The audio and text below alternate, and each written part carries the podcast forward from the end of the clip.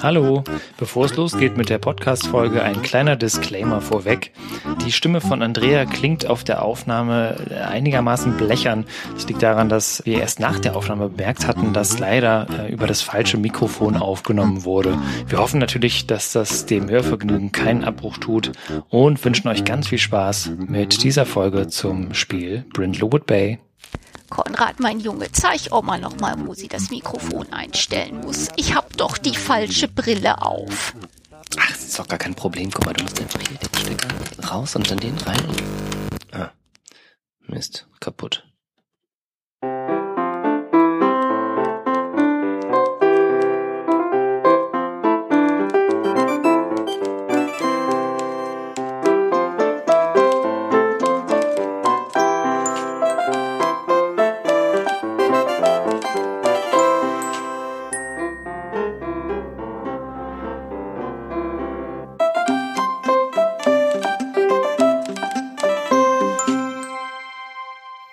Herzlich willkommen zu einer neuen Episode hier beim Brindlewood Radio.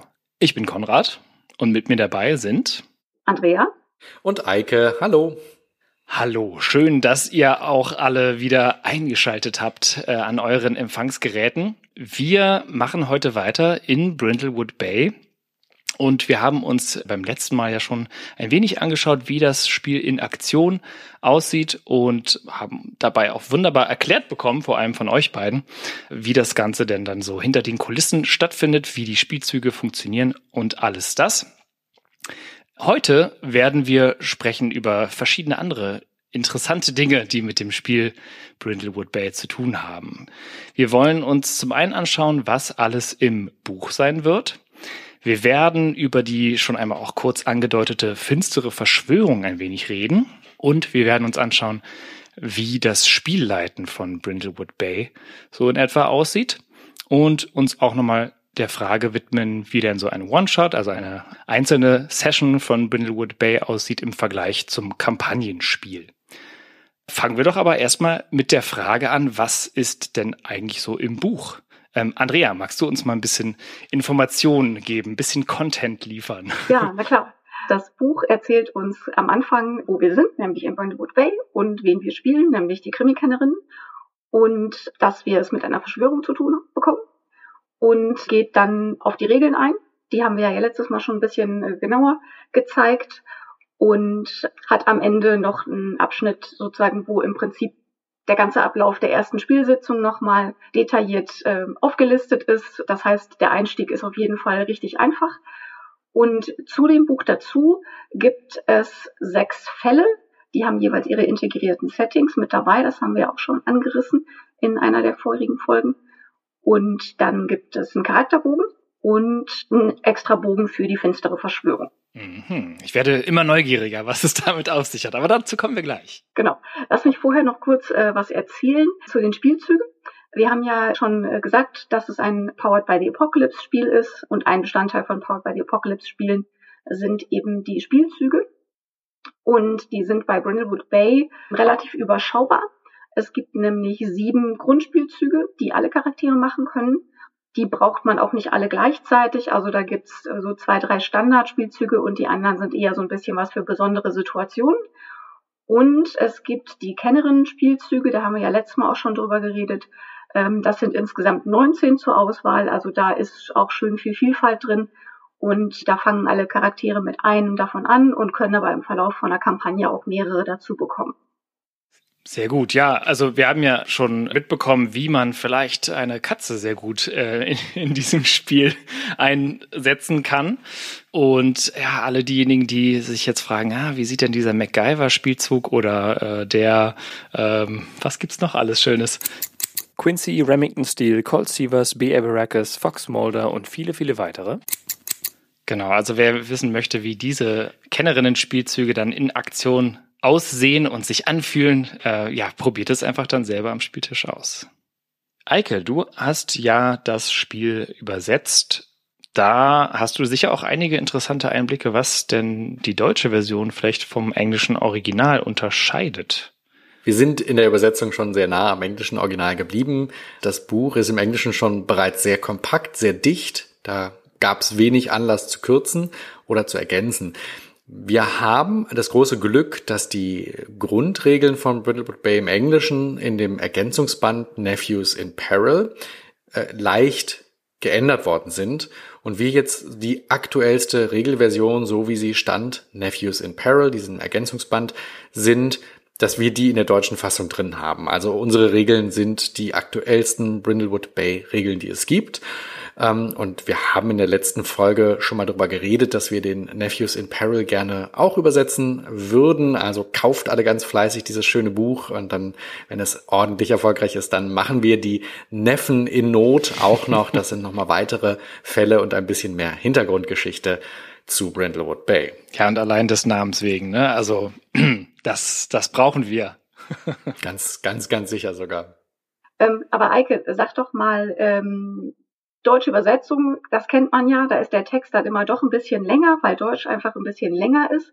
Und wir kennen das ja auch von System Matters, dass die immer gerne alles nochmal ein bisschen schöner machen, als es im Original schon war. Wie sieht denn das jetzt mit Brindlewood Bay aus? Magst du uns was zum Look des Ganzen erzählen? Ja, ich kann auf jeden Fall verraten, so viel schon mal. Wir haben eine ganze Reihe neuer Illustrationen in Auftrag geben können, die Axel Weiß angefertigt hat, der einigen HörerInnen dieses Podcasts vielleicht auch vom äh, Arkham Insiders Podcast bekannt ist, einem Cthulhu Podcast oder HP Lovecraft Podcast, wo dann auch kritisch mit diesen Werken umgegangen wird. Sehr empfehlenswert. Und diese neuen Illustrationen von Axel werden die bereits bestehenden von Cecilia Ferry. Ich glaube, die Seite von ihr können wir in den Shownotes verlinken. Da kann man sich ihre ganze, ihre Kunstwerke anschauen, die sehr schön sind und auch sehr stilprägend sind. Das geht sehr gut Hand in Hand. Die haben einen ähnlichen Stil und ergänzen sich ganz wundervoll. Das wird also sehr schön illustriert sein und glaube ich eine echte Bereicherung. Und auch das Layout ist komplett neu. Das hat in dem Fall Patrick Wittstock gemacht. Schöne Grüße, der ja vielen HörerInnen hier schon bekannt ist von anderen Systematas Produkten. Hat also auch einen anderen Look und äh, da freuen wir uns also ein ganz neues, eigenständiges Buch, ähm, was den Wiedererkennungswert hat, präsentieren zu können, aber gleichzeitig eben auch andere Wege geht und sich sehr schön im Regal machen wird ähm, und sehr schön beim Lesen und Anschauen sein wird. Genau. Ich finde das sehr schön. Also der Rand an den Seiten, der erinnert mich so ein bisschen an so Zwiebelmuster Porzellan. Das passt auch irgendwie so schön zu diesem, zu diesem alte Frauen Tee trinken, mhm. Kaffeeklatsch-Thema. Ja. Das gefällt mir total gut. Und inhaltlich? Genau, da kann ich noch sagen, dass wir äh, bei einem Krimispiel natürlich bemüht sind, möglichst viele Fälle reinzupacken. Es gab äh, einen weiteren Fall, der nicht in dem Grundregelwerk auf Englisch enthalten war, der später in dem äh, Sin Codex dem Gauntlet-Magazin enthalten war. Und den haben wir ins Deutsche übersetzt und mit in unser Hauptbuch aufgenommen. Das ist ein Theaterfall tatsächlich, den ähm, wir dort äh, hinzugefügt haben und mit Abgang Exitus, also der Abgang von der Bühne und der Exitus, der Abgang aus dem Leben übersetzt haben und der die Krimikennerin aus der kleinen beschaulichen Stadt Brindlewood Bay hinaus in die große weite Welt nach Boston führt. Also wer ein bisschen Großstadtluft schnuppern möchte zur Abwechslung, kann das in diesem sehr skurrilen, wunderbaren, geheimnisvollen und auch ins Mystische gehende in diesem Fall dann erleben. Also das ist auch noch eine zusätzliche Ergänzung und Bereicherung für das Buch. Ich würde super gerne noch anderthalb Sätze zu den Fällen sagen um da noch so ein bisschen mehr anzuteasern, was uns da so erwartet an Settings und an Geschmacksrichtungen sozusagen. Der äh, klassische Einstiegsfall heißt Vater über Bord und der führt uns in den Hafen von Brindlewood Bay. Dann gibt es tödliches Halloween, das führt uns auf eine Hollywood-Party. Dann kommt das große Backen nach Brindlewood Bay. Fans von äh, Reality-Bug-Shows wissen genau, auf äh, was dieser Fall anspielt. Dann gibt es einen Weihnachtsfall namens O du Mörderische. Am Schluss bekommen wir es mit einer Leuchtturmleiche zu tun und eben, wie gesagt, der Theaterfall Abgang Exitus. Genau. Also auch eine wirklich breite Vielfalt von Fernsehsendungen über äh, Feiertage, Partys und so weiter ist alles dabei. Und äh, es ist auf jeden Fall immer interessant, ähm, weil man da auch einfach sehr, sehr unterschiedliche Charaktere trifft unter den NPCs. Genau, und wer davon nicht genug bekommt, der kann dann in Neffen in Not möglicherweise noch weitere bekommen, aber dafür muss das Buch sich gut verkaufen. Also hiermit der Auftrag, kauft dieses Buch, schenkt es dann euren Neffen und Nichten und Großeltern, macht sich sehr schön als Geschenk, ganz bestimmt. Sehr gut, dann haben wir schon einiges an Eindruck, ähm, was thematisch so abgedeckt sein wird. Und ja, ich finde diese Anleihen an gewisse Formate, die äh, sowieso ja in dem Spiel so angelegt sind, also diese TV-Formate und äh, dieses Heimelige, was da irgendwie so stattfindet, was aber natürlich durch die Mordfälle gebrochen wird, das äh, klingt hier auf jeden Fall schon durch. Wie sieht denn so ein Fall eigentlich nochmal genauer betrachtet aus? Wir haben natürlich schon so ein bisschen was mitbekommen, jetzt durch die vorigen Folgen, dass im Vergleich zu anderen Spielen es hier eine ganz spezielle Form von Ermittlungsvorgang gibt und äh, dass hier die Hinweise auf eine besondere Art und Weise versteckt sind. ähm, ja, aber vielleicht können wir gerade in dem Kontext dann nochmal ein bisschen was dazu erfahren, wie so ein Fall aufgebaut ist. Und äh, damit kommen wir natürlich auch schon so ein bisschen in die Spielleitungsperspektive, die wir uns aber nachher auch nochmal genauer anschauen wollen.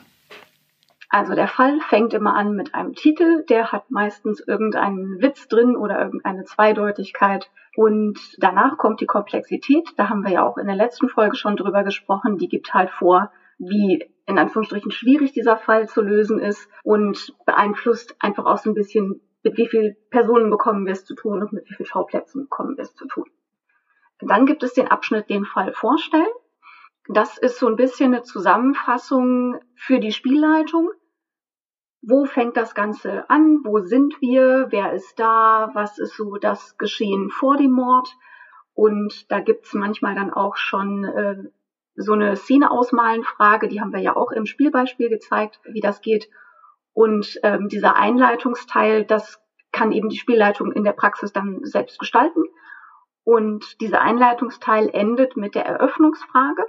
Und diese Eröffnungsfrage stellt eine, eine Verbindung her zwischen den Krimikennerinnen und dem Fall.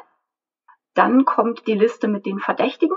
Die ist, wie gesagt, unterschiedlich lang. Das hängt immer so ein bisschen von der Komplexität ab, so zwischen, keine Ahnung, fünf und acht Leuten ungefähr.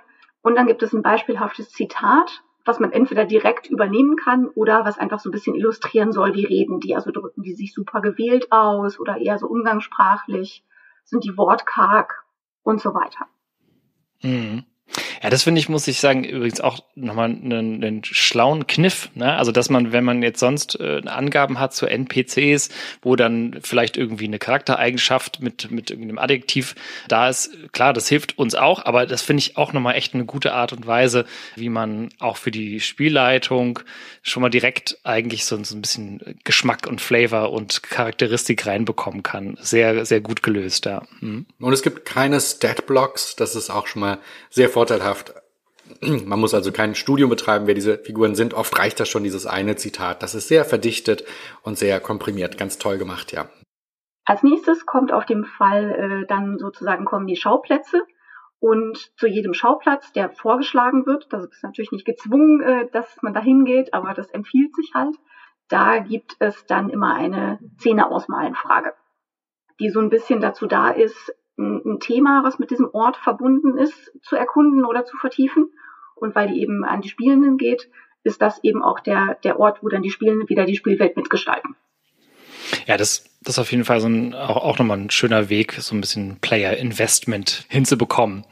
Ja, und diese ominösen Hinweise, die äh, so verstreut sind in einem solchen Fall von Brindlewood Bay, wie, wie äh, genau können wir uns die denn nochmal vorstellen? Also das ist eine Liste von, ich glaube, immer so 20 plus minus ein, zwei. Und das sind wirklich sehr, sehr verschiedene Dinge. Das sind manchmal Gegenstände, das sind Papiere, das sind Dinge, die man vielleicht mitgehört hat, irgendwelche verdächtigen Verhaltensweisen. Und die sind immer irgendwie schön an den Fall und an das Setting auch angepasst. Also manche sind breiter verwendbar, aber viele sind dann einfach auch irgendwie also jetzt keine Ahnung, in, in, dem, in dem Fall äh, Vater über Bord, der, wo wir eben im Hafen sind, gibt es eben einen Hinweis, in dem ein Fisch vorkommt. Genau, aber es gibt auch, wie du schon gesagt hast, so die klassischen generischen Krimi-Hinweise, der rauchende Revolver oder das Testament, aus dem ein Name wütend ausgestrichen wurde, so wie man das aus Krimis kennt. Genau. Oder der Streit, den man mitgehört hat zwischen, äh, zwischen zwei Verdächtigen und irgendwelche äh, Dinge, die kaputt gegangen sind und so weiter. Also das ist mhm. eine, eine ganze lange Liste von Dingen. Manche haben auch wieder so eine, so eine Rückkopplung, wo man denkt, oh, die würde ich jetzt am ehesten äh, dieser verdächtigen Person wieder zuordnen. Aber viele sind einfach auch sehr frei äh, einsetzbar. Und das ist ja das Schöne und das sollen sie ja auch sein, weil ja hinterher der, die ganze Lösung des Falls auch immer von Spielrunde zu Spielrunde selber zusammengebastelt wird. Und wenn es dann zu spezifisch ist, dann wird es irgendwann schwierig.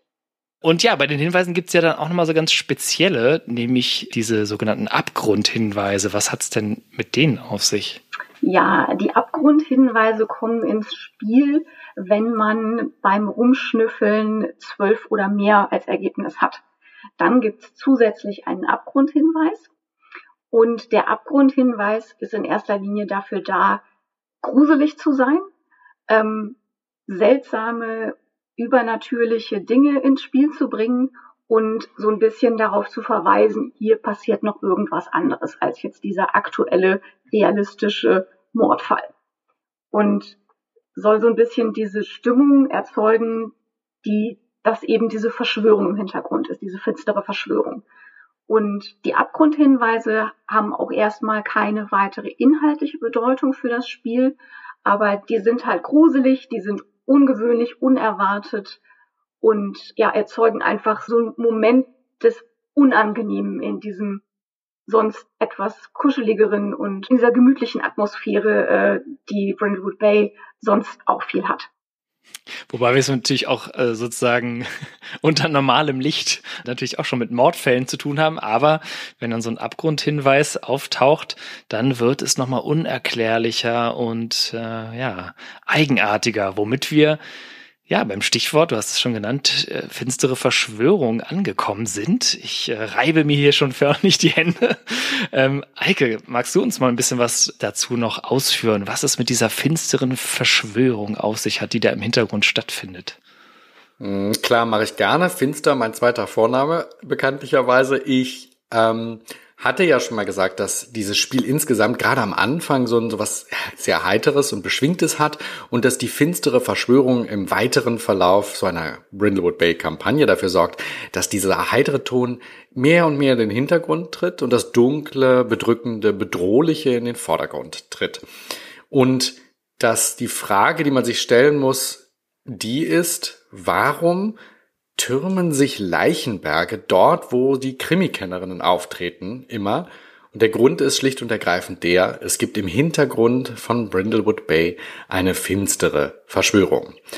Es gibt also sozusagen ein kleines bisschen Hintergrund-Lore für diesen Ort, der erklärt, warum dieser Kult, um den es dort geht. Und viel mehr werde ich gar nicht sagen, auch um nicht zu viel zu spoilern, warum dieser Kult dort ansässig ist. Und am Anfang wissen die Krimikennerinnen über diesen Kult gar nichts.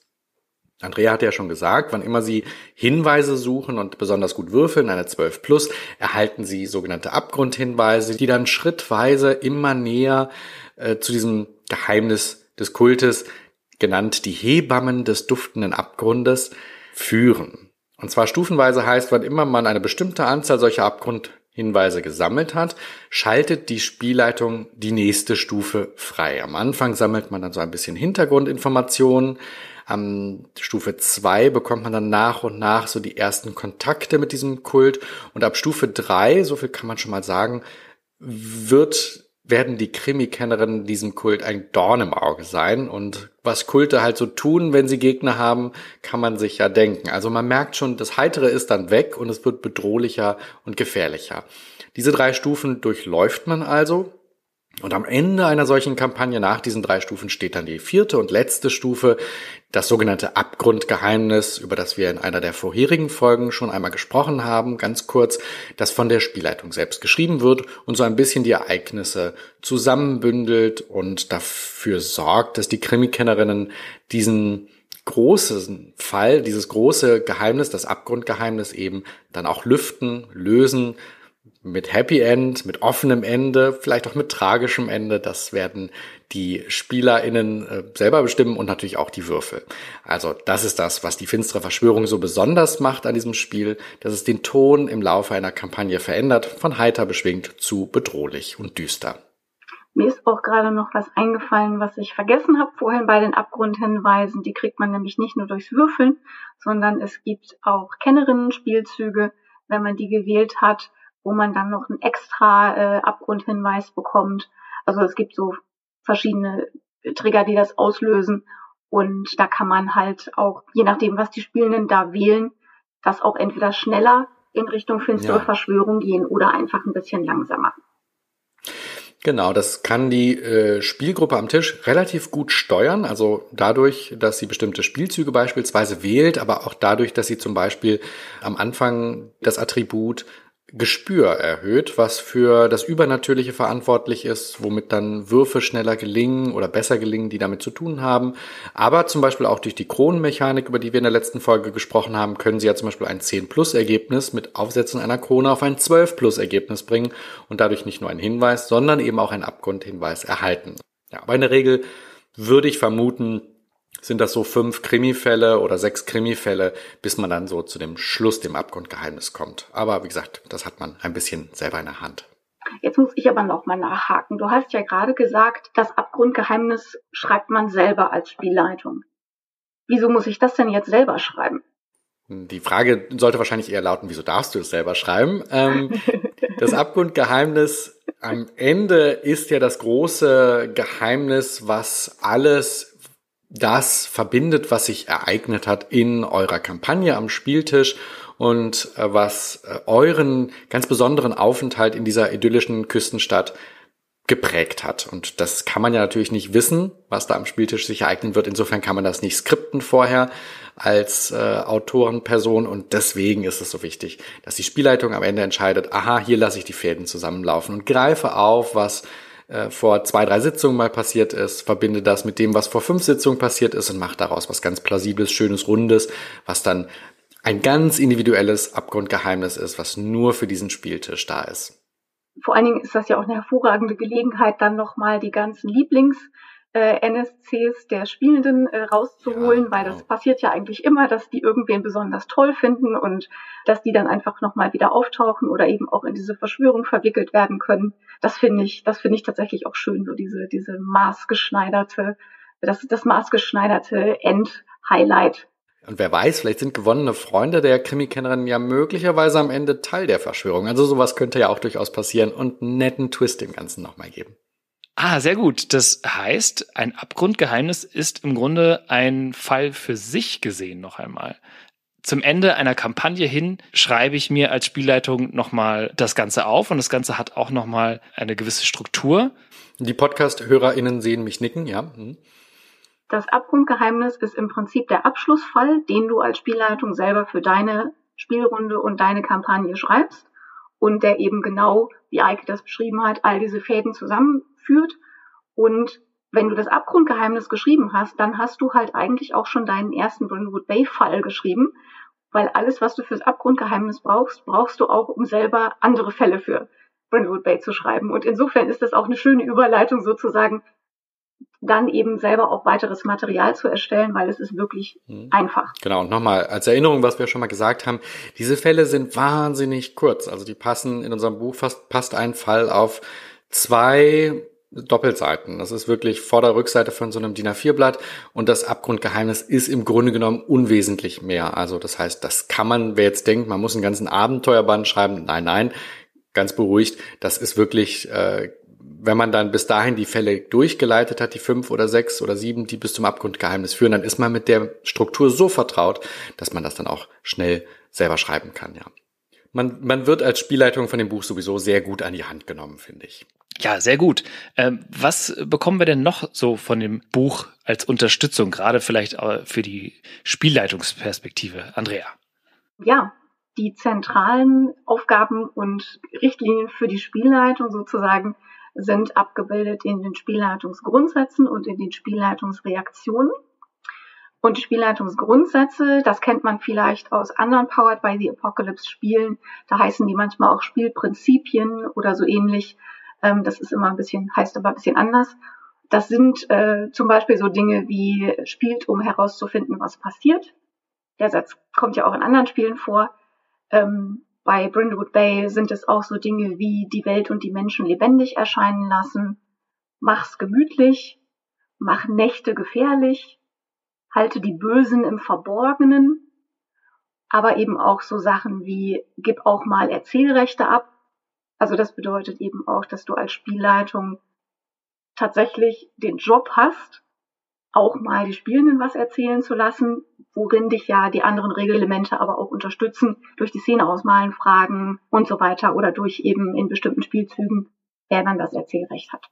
Ja, ich glaube, bei PBTA-Spielen, wenn man mal so kurz drauf guckt, äh, denkt man vielleicht auch erstmal so, ach naja, gut, dann gibt's da diese Prinzipien und Agenten und sowas und äh, die sind irgendwie überall gleich. Nee, sind sie, sind sie nicht. Ne? Also das lohnt sich bei all diesen Spielen wirklich nochmal genau reinzugucken, weil sowas wie dieser Unterschied zwischen Nacht- und Tagspielzug, äh, hast du ja gerade genannt, wird da direkt angesprochen und ja, es ist sicher etwas, was durchaus eine große Rolle spielt. In diesen Spielleitungsgrundsätzen findest du eben auch ganz viel Informationen, die dir sagen, in welchem Ton möchte dieses Spiel gespielt werden.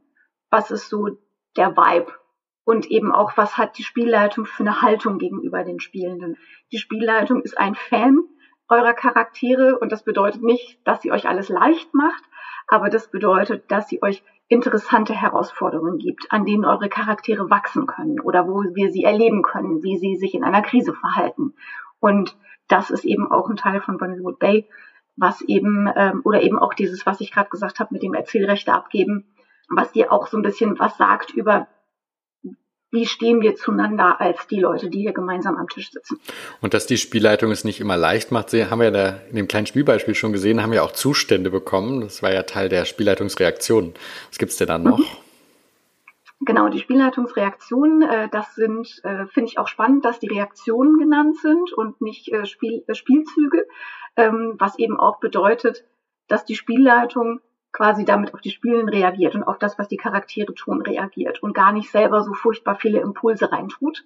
Also immer wenn ich nicht weiß, was ich machen soll als Spielleitung, kann ich zum Beispiel auf diese Liste gucken und da stehen solche Sachen wie trenne die Kennerin, füge ihnen Zustände zu, eine Kennerin in Gefahr bringen.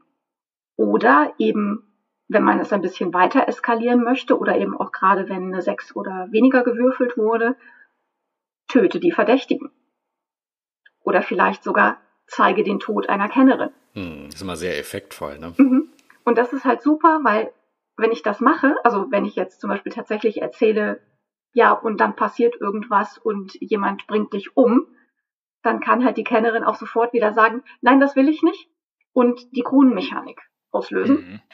um das eben zu verhindern. Und so greifen all diese Spielelemente total gut ineinander und lösen sich quasi immer wieder gegenseitig mhm. aus. Ja, das ist, denke ich, auch ein Spielelement, dieses Aufsetzen der Krone, wo zwar ein schlimmes Outcome erzählt wird und dann äh, in diesem äh, auch auf einer gewissen Metaebene natürlich auch dieses gemeinsame äh, Abklären ah, wie geht denn jetzt die Erzählung aber wirklich weiter und das irgendwie gemeinsam zu entscheiden oder da eben Mitspracherecht zu haben als äh, mitspielende Person, ist einfach ein spannender Mechanismus. Ja, das ist wirklich schön, dieses Wechselspiel zwischen cozy und äh, gruselig, ja, unheimlich. Hm. Also alle Elemente des Spieles gehen auseinander hervor und man tut, ist gut beraten, dass man diese Sachen befolgt, die man in dieser Spielleitungssektion erhält, die Grundsätze, die Reaktionen und dass man das Spiel nacheinander aufeinander aufbaut und dass die Regeln einem dabei helfen. Jetzt fängt ja alles äh, damit an, dass man die erste Sitzung hat, äh, das um den, um, um, wie sagt man, um die Saat zu legen, die dann aufgehen kann im weiteren Spiel. Bei der ersten Sitzung finde ich es auch sehr bemerkenswert, dass man ja auch an die Hand genommen wird. Möchtest du dazu mal beschreiben, wie das genau aussieht oder was dieses Buch so besonders macht, dass es Spielleiter Personen abholt und sagt, komm, hier die erste Sitzung mache ich zusammen mit dir. Das ist total gut, weil ich habe das vorhin schon ganz kurz gesagt. Das Spiel hat tatsächlich einfach mehrere Seiten, die dir genau den Ablauf deiner ersten Wonderwood Bay Spielsitzung detailliert aufschlüsseln. Also das fängt an mit, lies das Spiel und sammel dir deine Spielmaterialien zusammen. Keine Ahnung, das geht dann wirklich von, von Würfeln bis äh, die ganzen äh, Zettel oder digitalen äh, Unterlagen, die du brauchst und so weiter. Und dann kommt als nächstes äh, Vorstellungsrunde zwischen den Spielenden und der Spielleitung, also falls man sich noch nicht kennt. Und dann kommt eben der, der Abschnitt, dass man eben das Spiel vorstellt und in welchem Tonfall das gespielt wird, welche Themen vorkommen. Das leitet dann über zu den äh, Sicherheitsmechaniken. Ähm, dann kommt die Charaktererstellung und so weiter. Und das wird alles detailliert aufgeschrieben. Es steht sogar drin, wann ein guter Zeitpunkt für die Pause oh, ist. Oh, das finde ich auch sehr hilfreich. Vergesse ich öfter mal. genau, mir geht's nämlich genauso. Und ich finde das mega hilfreich, weil man in der ersten Sitzung, wo man ein neues Spiel spielt, immer diese Situation hat von, habe ich an alles gedacht? Habe ich alle meine Unterlagen? Erkläre ich die Dinge in der richtigen Reihenfolge? Habe ich was Wichtiges vergessen? Und das ist so eine Erleichterung, einfach diese Liste nebendran liegen zu haben und die stumpf durchzugehen. Und äh, für die weiteren Sitzungen, das sei auch noch gesagt, gibt es sozusagen eine Kurzversion davon, wo auch immer nochmal aufgeschlüsselt ist, womit fängt die Spielsitzung an, was kommt dann, was kommt dann, was kommt dann und am Schluss machen wir sozusagen noch so ein bisschen das Verwalten von Erfahrungspunkten und sonstigen, sag mal, äh, Mechaniken auf der Metaebene, dass man dann auch nochmal so einen runden Abschluss hat. Und das finde ich super hilfreich und wünschte, das hätten mehr Spiele. Absolut, ja, das ist eine große Bereicherung, gerade wenn man vielleicht nicht häufig Spielleitet, aber selbst wenn man äh, sehr erfahrener Spielleiterin ist, dann wird man hier gut abgeholt und kann das einfach sich entspannt zurücklehnen und diese Punkte durchgehen. Das nennt man im angelsächsischen Raum, habe ich neulich gelernt, The Teach, also diese Phase, in der man die Regeln des Spiels erklärt und die anderen Leute am Tisch so durchführt, äh, was man zu tun hat. Und das ist schon eine hohe Kunst und das hier in so komprimierter Form zu haben, ist ein enormer Service an die Personen, die da am Tisch zusammensitzen, ja. Klingt durchaus nach etwas, was man sehr gut auf jeden Fall auch auf andere Spiele übertragen kann. Also so einiges von dem, was ihr gerade genannt habt. Ähm, zum Beispiel, weil man die Pausen macht. sehr, sehr gut und echt absolut nicht unwichtig. Ja. Wie ist es denn, wenn ich jetzt zum ersten Mal Brindlewood Bay leiten möchte und mit dieser Struktur der Fälle vielleicht noch nicht ganz so vertraut bin? Was äh, kriege ich denn da vielleicht noch als Unterstützung? Genau, also alles, was ich vorhin erzählt habe zu den Elementen des Falls, das ist auch im Regelwerk erklärt unter der Überschrift Anatomie eines Falls, wo dir halt nicht nur erklärt wird, was steht da drin, sondern auch, wie hängen diese Elemente zusammen und welche Funktion haben die und wie setzt du die ein und letzten Endes auch immer mit Blick, wenn du selber was schreiben willst, hier ist die Anleitung. Und das Ganze, dieses gesamte Paket führt einfach dazu, dass du wirklich überhaupt keine Vorbereitung brauchst, außer ich habe das Regelwerk gelesen und den Fall gelesen, den ich heute spielen will. Ja, ich kann das bestätigen als äh, Person, die häufig gespielleitet hat, Brindlewood Bay. Äh, meine Vorbereitung, ich verrate das jetzt hier unter uns, war selten länger als fünf bis zehn Minuten. Äh, das reicht völlig aus, um einen ganzen Spielabend zu gestalten, ja. Reizt sich also wunderbar ein in den Verlagsbestand bei System Matters, wo es ja so eine Art Grundprinzip ist, tendenziell Spiele zu haben oder weitestgehend Spiele zu haben, die einem genau das ermöglichen. Wunderbar. Eike, wie ist es denn, wir haben schon ein bisschen einige Worte darüber verloren, aber wie ist es denn mit den erwähnten One-Shots, also einmaligen Spielsitzungen mit Brindlewood Bay versus so einem Kampagnenspiel? Vielleicht kannst du dazu uns noch mal ein bisschen was erzählen. Ja, wir haben ja schon gesagt, dass sich die Fälle wie so eine, wie an so einer Perlenkette aneinander rein. Also man hat dann einen Krimi-Fall und wenn der gelöst ist, geht man zum nächsten und zum nächsten und zum nächsten. Also eine Mystery of the Week Struktur, die aber spannend gehalten wird dadurch, dass ja diese einzelnen Fälle verbunden werden, wie wir schon erklärt haben, zu einer Kampagne verbunden werden durch die Verschwörung, die im Hintergrund steht und die Strippen zieht. Das macht's ja so bemerkenswert. Das heißt, man hat einerseits abgeschlossene Mini-Abenteuer, Mini-Module, Mini-Fälle und dann wiederum die große Kampagne. Das ergänzt sich ganz hervorragend.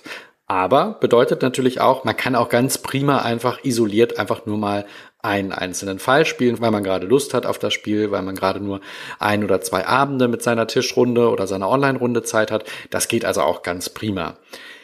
Die Frage, die mir häufig gestellt wird, ist die nach den One-Shots. Die höre ich jetzt auch bei dir raus, Konrad. Es ist ein Spiel, das kann man als One-Shot spielen. Mit den üblichen drei, vielleicht dreieinhalb Stunden, die man so typischerweise auf einer Con als Slot Zeit hat. Aber man muss dann so ein bisschen den Fall in der Komplexität reduzieren, vielleicht weniger Hinweise verstreuen. Und wenn man dann weiß, man hat eine Komplexität von vier oder fünf, dann reicht es den Krimi-Kennerinnen ja schon, wenn sie vier, fünf Hinweise finden. Und das kriegt man dann auch ganz gut an so einem einzigen Abend oder einer einzigen Konsitzung hin. Also da muss man wenig dran ändern und schon kann man das als One-Shot spielen und hat ein sehr gutes Gefühl für das Spiel entwickelt. Und oft äh, kann ich aus eigener Erfahrung berichten, sagt, sagen die Runden dann immer, dass sie noch mehr spielen wollen. Und das entwickelt sich dann irgendwie zu sowas längerfristigem unter Kampagne. Genau. Also das verbindende Element hier ist eben diese Verschwörung, die äh, im Hintergrund steht und uns die Möglichkeit gibt, einzelne, auch sehr, sehr unterschiedliche Fälle zu genießen. Andrea hat es ja vorhin schon gesagt, wir haben einen Weihnachtsfall, wir haben einen Halloween-Fall, wir haben Fälle, die aus Brindlewood sogar kurz mal rausführen und die sehr unterschiedlich sind vom Gefühl her und gleichzeitig diese Kampagne, ähm, die das Düstere mit reinbringt. Ich habe auch noch einen Tipp für, für One-Shots, der nicht im Buch steht. Ich gehe nämlich meistens dann vorher nochmal die Kennerinnen-Spielzüge durch und markiere äh, meinen Spielenden einfach die, die in einem One-Shot auch überhaupt Sinn ergeben, weil ganz viele davon kommen eigentlich erst in so einer Kampagne richtig zur Geltung oder wenn ich schon weiß, dass der Fall, den ich ausgesucht habe, der ist eigentlich relativ statisch an einem Ort, dann macht es nicht so viel Sinn, wenn eine Kennerin einen Spielzug nimmt, wo sie äh, ein, ein, cooles Auto hat, was sie benutzen kann, weil ich weiß, das wird wahrscheinlich nicht passieren. Ich habe Brindlewood Bay als One-Shot geleitet. Wenn man es als One-Shot leitet, habe ich oft den Eindruck, dass eher dieses Ermittlungselement betont wird und weniger dieses die Verbindungen zwischen den Charakteren, weil man einfach nicht Zeit genug für alles hat. Und ähm, weswegen ich eigentlich, wenn ich einen einzelnen Fall spielen will, immer zwei Termine mache, damit wirklich im ersten Termin auch genug Zeit ist für die Charaktererstellung und auch diese, diese, damit einfach alle so reinkommen und auch so ein Gefühl zueinander haben und ähm, dann eben den Fall anzufangen und beim zweiten Termin dann zu Ende zu spielen und die Auflösung zu machen. Ich würde sagen, selbst bei sehr fortgeschrittenen, sehr eingespielten Gruppen sind zwei Sitzungen so ein bisschen der Sweet Spot für einen Kriminalfall. Darin, in dieser Zeit kriegt man das gut gelöst. Und der Tipp, dass man bestimmte Kennerinnen-Spielzüge streicht, ist sicherlich auch Gold wert. Das hilft, äh, Enttäuschungen zu vermeiden, dass man Spielzüge wählt, die eben gar nicht zum Tragen kommen äh, in einem One-Shot. Und vielleicht auch noch der Hinweis, das Attribut Gespür, was ja sehr mit dem Übernatürlichen zu tun hat, ist auch eins, das nachvollziehbarerweise in so einem reinen Krimi-One-Shot wahrscheinlich nicht zum Tragen kommen wird.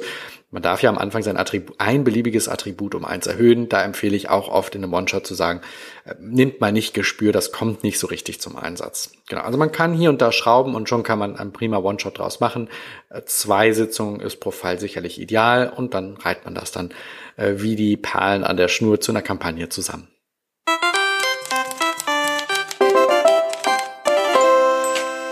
Ja, ich glaube, dann bleibt uns vielleicht für heute und für diese Episode einfach noch ein bisschen was vielleicht darüber zu sagen, was wir nochmal speziell beleuchten wollen würden, äh, was dieses Spiel angeht. Also was würdet ihr sagen, ist der Grund, warum sollte Brindlewood Bay von den Leuten da draußen gespielt werden? Eike, was ist dein einer Grund? Oh, wow. Nur einer? Verdammt. schwierig, schwierig. Es gibt so viele. Aber wenn ich einen rauswählen würde, dann ähm, würde ich sagen, es ist ein Krimispiel. Klingt jetzt erstmal nicht nach einem total überzeugenden Grund, weil es gibt wahrscheinlich viele andere Krimispiele. Ich würde sagen, es ist das Krimispiel. Es ist, macht so viel gut, was Krimis ausmacht. Es macht spannend und ich kann berichten, ich habe so viele Leute an Tischen sitzen gehabt, die gesagt haben, oh, Krimi mag ich überhaupt nicht oder ich mag Krimi im Rollenspiel nicht und die waren am Ende immer begeistert und haben gesagt, wow, das hat mich überzeugt, das hat mich abgeholt, das hat meine Zweifel beseitigt eben weil es so viel richtig macht. Es hat diese wunderbaren Charaktere, es hat tolle Ermittlungsspielzüge, es ist so wahnsinnig offen, es bleibt bis zum Schluss selbst für die Spielleitung spannend, wer es getan hat und ähm, das habe ich bei noch keinem anderen Rollenspiel erlebt. Das ist mein einer Grund.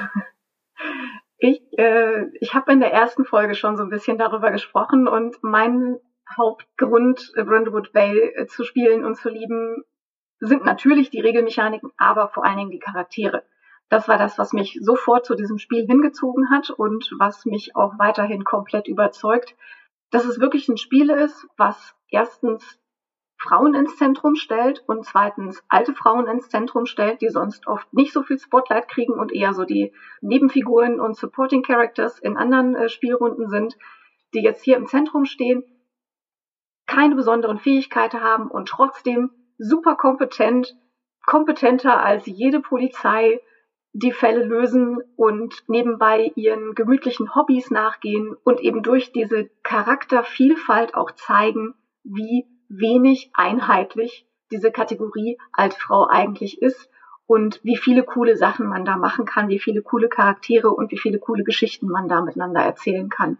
Und was auch noch dazu gehört, sind eben die Beziehungen zwischen den Charakteren, also dass das Spiel von Anfang an sagt, ihr seid einander Gesellschaft und Unterstützung, weil alle anderen wichtigen Menschen in eurem Leben entweder gestorben sind oder weggezogen und das für mich auch nochmal so eine Perspektive aufmacht von Freundschaften zwischen Frauen und eben auch zwischen erwachsenen Frauen und alten Frauen und nicht nur so die Teenie-Geschichten und dann heiratet man irgendwann und dann hat sich das erledigt, sondern wirklich das so als so ein lebenslanges oder so einen fundamental wichtigen Bestandteil in deren Leben darstellt. Und das liebe ich einfach sehr an diesem Spiel, dass man dafür ganz viel Platz und Zeit hat. Aber Konrad, was ist denn dein Lieblingselement an Brentwood Bay? Tja, was mich tatsächlich sehr schnell gecatcht hat, war etwas, was sozusagen in, in dem Spiel nur indirekt eigentlich dann stattfindet, aber trotzdem ganz viel von äh, so, so dem, dem, dem Kern des Spiels trotzdem beinhaltet, nämlich diese äh, Kennerinnen-Spielzüge, die ja eben alle benannt sind nach äh, wichtigen Personen aus Vorabendserien der 70er bis 90er Jahre. Und äh, genau, also das ist natürlich auch wieder so ein großes Augenzwinkern, weil, wie du ja gerade nochmal betont hast, wie es ja mit äh, eben gerade in diesen Serien, bis eben auf Mord ist ihr Hobby oder bis auch auf Miss Marple, untypischen Figuren zu tun haben. Aber wo ich hier nochmal meinen Spotlight drauf geben möchte, sind so diese Referenzen und dieses Vorabendserien-Feeling, wenn man so will. Und dieses Hin und Her zwischen gemütlich und schaurig und ähm, sehr, sehr bedrohlich und dann wieder sehr äh, locker und flockig. Ne? Also diese Frauen, die sich so halb durchmogeln und, äh, und darüber aber eigentlich alles im Griff haben und dann aber doch wieder irgendwie bedroht sind, ist einfach super spannend und das findet so statt in so einem, in so einem Netzwerk, in so einem Geflecht aus lauter so kulturellen Referenzen. Und ich kann dazu ähm, vielleicht eine Sache nochmal so mit reingeben als äh, kleiner Tipp, wenn ihr mal die Gelegenheit haben solltet, mit Eike zu spielen. Eike, du machst nämlich was ganz Wunderbares, also zumindest hast du das bei unseren Sitzungen gemacht. Ähm, ich weiß gar nicht, ob das im Buch irgendwie, ich habe dich das, glaube ich, schon mal gefragt, ob das im Buch irgendwo auch auftaucht. Und zwar hast du zu Anfang der Session immer sozusagen den Vorspann gemacht und dann auch immer beschrieben, ja, jetzt stellt euch vor, hier habt ihr so eine gelbliche, so eine gelbe Schrift und da steht dann so Brindlewood Bay und dann kam immer so etwas wie, ja, irgendwo in den Vereinigten Staaten von Amerika sehen wir ein Kind mit seiner Mutter, was vor dem Fernseher sitzt und sagt, ja, ich möchte doch aber eine andere Sendung sehen und, äh, und das meldet sich auch zwischendrin mal wieder und kommentiert äh, auf einmal, äh, was denn da so auf dem Bildschirm passiert. Also das fand ich, hat auch nochmal so dem, dem so ein Häubchen aufgesetzt, diesen Geflecht aus Anleihen und Augenzwinkereien, was ja eben diesen Vorabendseriencharakter angeht. Also stürzt euch da ruhig rein, Leute.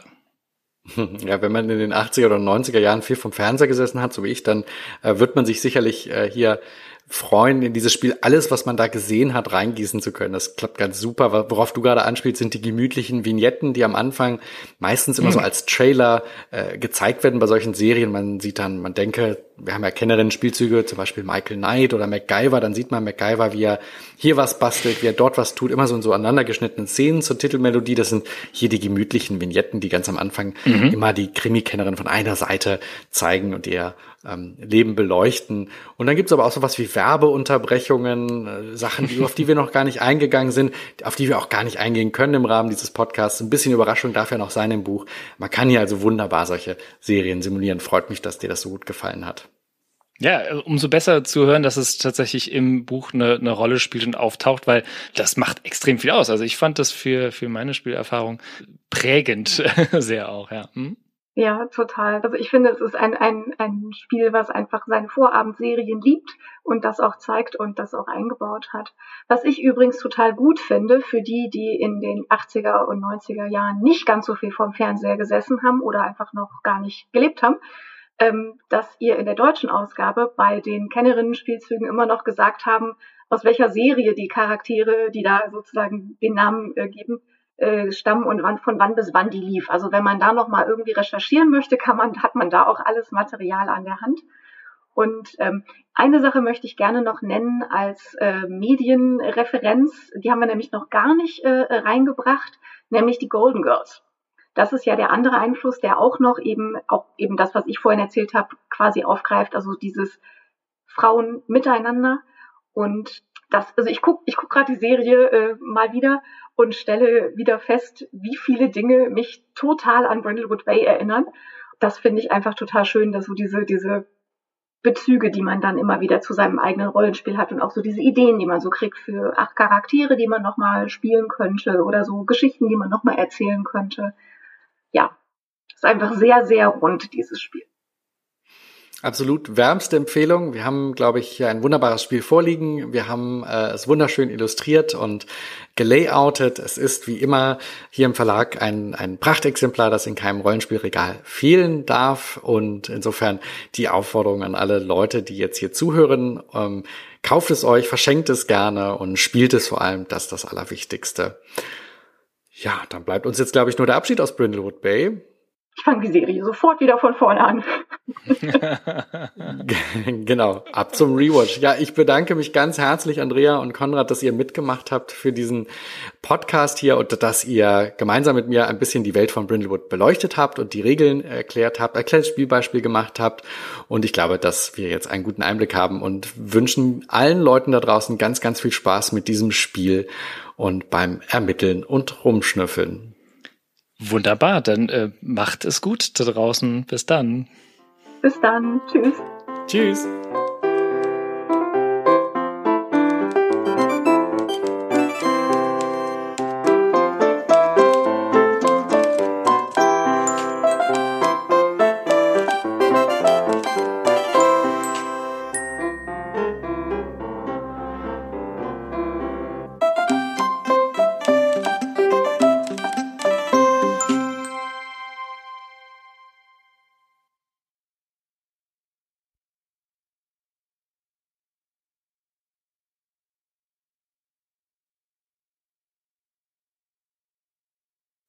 Das fabelhafte Intro und Outro hat den Titel 5 Uhr Tee bittersüß und stammt von Konrad. Konrad habt ihr ja gerade im Podcast gehört, aber seine Intros habt ihr auch vielleicht bei anderen von unseren Podcasts gehört. Wer noch ein bisschen mehr von Konrad hören möchte, kann einfach auf froggyrecords.de nachschauen und ein bisschen auf der Seite herumstöbern. Ansonsten nochmal vielen Dank für das coole Intro und wir hören uns beim nächsten Mal wieder. Bis dahin, tschüss!